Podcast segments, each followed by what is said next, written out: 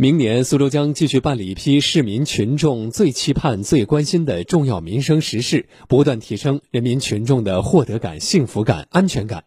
为了确保苏州市2021年重要民生实事项目充分体现广大人民群众的愿望和诉求，自即日起至9月21号，将面向社会公开征集意见与建议。我们来听广电全媒体记者张良法的报道。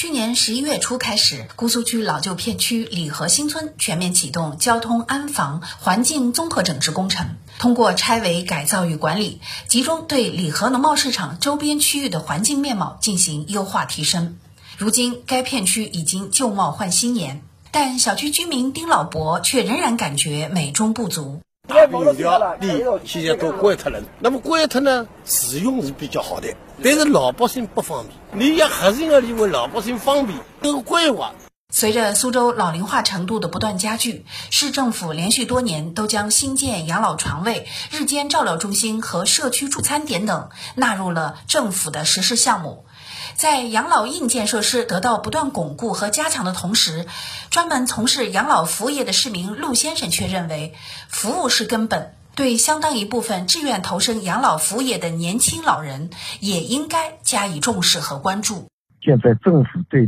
养老服务从业人员的一个职业培训仅限于工作年龄段，但是我们现在面对的现实就是养老服务行业人的整个人群的年龄段。可能他相当一部分是已经在非就业年龄段的，我们通常说叫年轻老人嘛。你作为五十岁以上的刚退休的女同志，如果她有这个时间和精力，她完全可以参与到养老服务的这个行业中来。但是对这个人群养老服务的一个职业培训呢，我们现在政府没有相关的一个培训的一个政策扶持。我觉得是否能够扩充到这个一块？那么，对推动这个服务业的一个健康持续发展，也是应该说起到一个非常好的一个积极作用的。据介绍，苏州市二零二一年实施项目坚持以人为本，市民可围绕教育、养老、医疗、居住、交通、环保、文化、健身等与人民群众日常生活密切相关的各个方面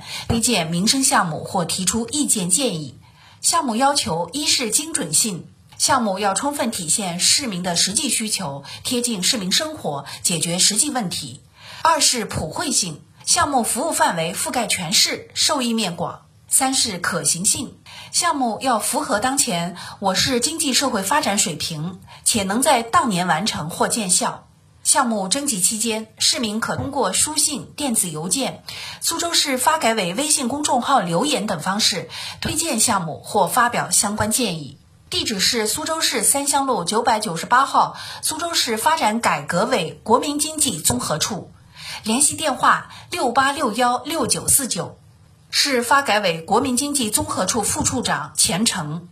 其实不重大也行，很多市民啊，他们都是把自己身边的一些小事情，哪怕是一些信访问题，或者我们社区这个垃圾房做的不好，位置不对的，你你们要帮我们解决。当然我也没关系，那我也把它记下来，给比如说姑苏区。我会把这意见反馈给他们，也会给他们去对应一下，去解决一下的。据了解，截至八月底，二零二零年的苏州四十个实施项目已全部启动，三十八个项目已开工或实施，总体开工率达到了百分之九十五。其中，第二工人文化宫建成开放。四十五个基层一站式邮政便民服务点建设，五 G 基础设施建设，一百家工业企业挥发性有效综合治理等五个项目已整体完成，包括吴中博物馆、公交线路优化七个子项目提前完成年度目标，三十三个项目正在开展施工或提供便民服务中，两个项目处于工程建设的前期手续办理阶段。